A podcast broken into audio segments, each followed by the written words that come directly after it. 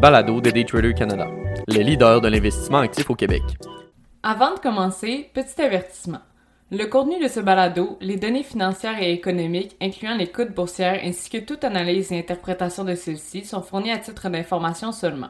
En aucun cas, elles ne doivent être considérées comme étant une recommandation ou un conseil d'acheter, de vendre, de vendre à découvert ou poser tout autre acte envers toute valeur mobilière, tout instrument dérivé ou tout actif ou classe d'actifs quelconque. Bonne écoute! Est-il temps de parier sur nos perdants?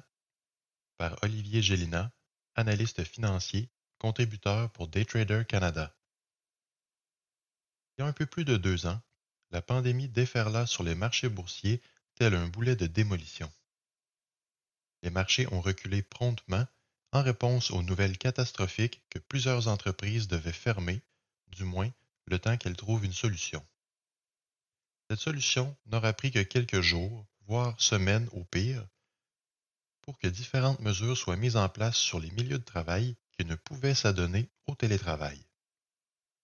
Alors qu'aujourd'hui la vie semble reprendre un cours normal et ce, malgré l'apparition douteuse de nouveaux variants, certaines industries peinent encore à voir leur réadoption pré-pandémique. Nous allons donc mettre de côté le sujet de l'immobilier le temps d'une semaine et nous concentrer sur les grands perdants de nos portefeuilles. Quoique la majorité, voire la totalité des entreprises ont connu des soubresauts provenant de la pandémie, encore une fois, la majorité s'en sont remis en l'espace de quelques semaines.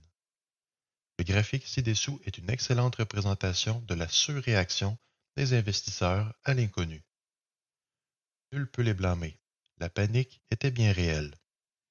L'indice TSX a reculé de près de 35% à son pire niveau, tandis que le S&P 500, représenté par le ticker SPX ci-dessous, déclina de presque 30% Cette baisse a été enregistrée en environ un mois, de quoi en avoir des frissons dans le dos.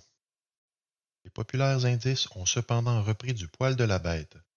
Le S&P 500 et le TSX auront rattrapé le niveau pré-pandémie en un peu moins de cinq mois, soit en août 2020. Un exemple flagrant de pondérer le sentiment du marché et de ne pas céder en cas de choc extrême sur les marchés boursiers. La situation connue en mars 2020, quoique effrayante, aura tout de même amené son lot d'opportunités avec elle. De plus, vendre à 20 ou 30% sous son prix d'achat est rarement une stratégie idéale. Depuis ce temps, plusieurs secteurs ont connu une effervescence incroyable le secteur de la technologie, de l'immobilier résidentiel, des matières premières et de tout service améliorant l'expérience de rester chez soi 24-7. Toutefois, nous avions des occupations externes auparavant. Nous pensons entre autres aux voyages, aux restaurants, aux salles d'entraînement, au cinéma et parcs d'attractions, pour en nommer que quelques-uns. Un des titres connus localement, Cineplex, sur le TSX ticker CGX, a monté de 7,30% ce mardi, alors que la suite exécutive de la bannière annonçait la réouverture totale de leurs 172 cinémas au pays, et ce, à pleine capacité. La route a été longue et pénible pour l'opérateur de salles de cinéma, qui a subi les fermetures prolongées, la réouverture avec restriction, les deuxième et troisième fermetures, le boudage des grandes maisons de tournage face aux présentations cinématographiques optant davantage pour un service payant de web diffusion en remplacement. Bref, les jabs venaient de toutes parts.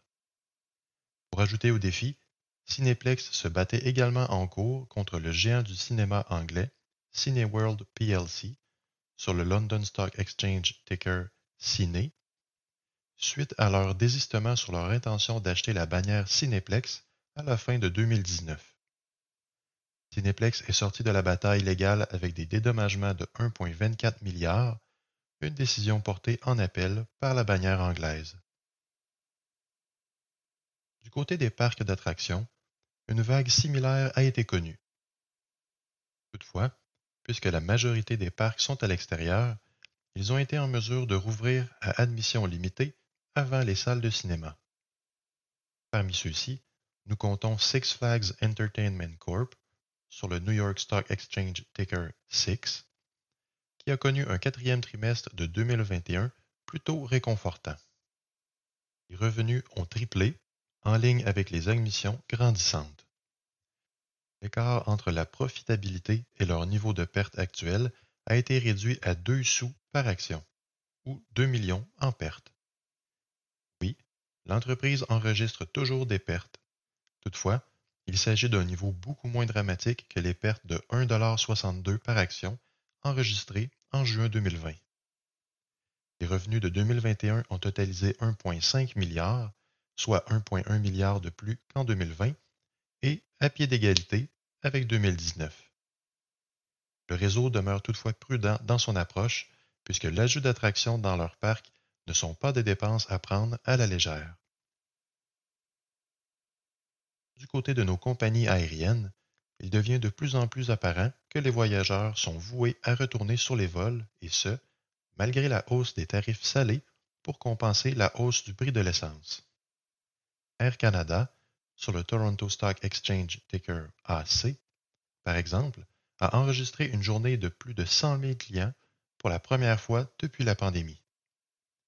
Il s'agit d'un bond énorme depuis le bas-fond de 2700 passagers enregistré en avril 2020. À titre informatif, une journée régulière en moyenne se définissait par environ 150 000 passagers pré-pandémie.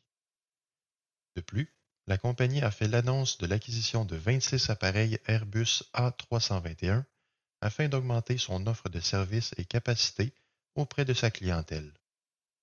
Avec l'ennui généralisé découlant de la pandémie par les voyageurs, il est fort probable que ceux-ci retournent à la découverte du monde très prochainement, malgré les coûts visiblement plus élevés qu'avant la pandémie.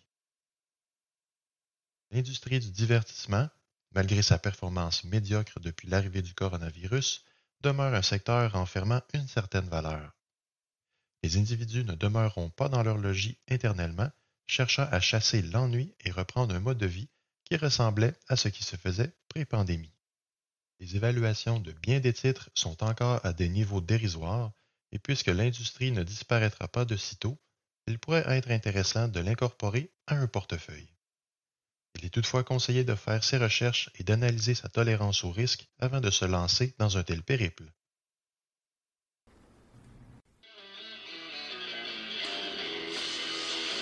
C'était le balado de Daytrader Canada. Pour plus d'informations sur nos programmes de formation et d'accompagnement, veuillez visiter daytradercanada.com.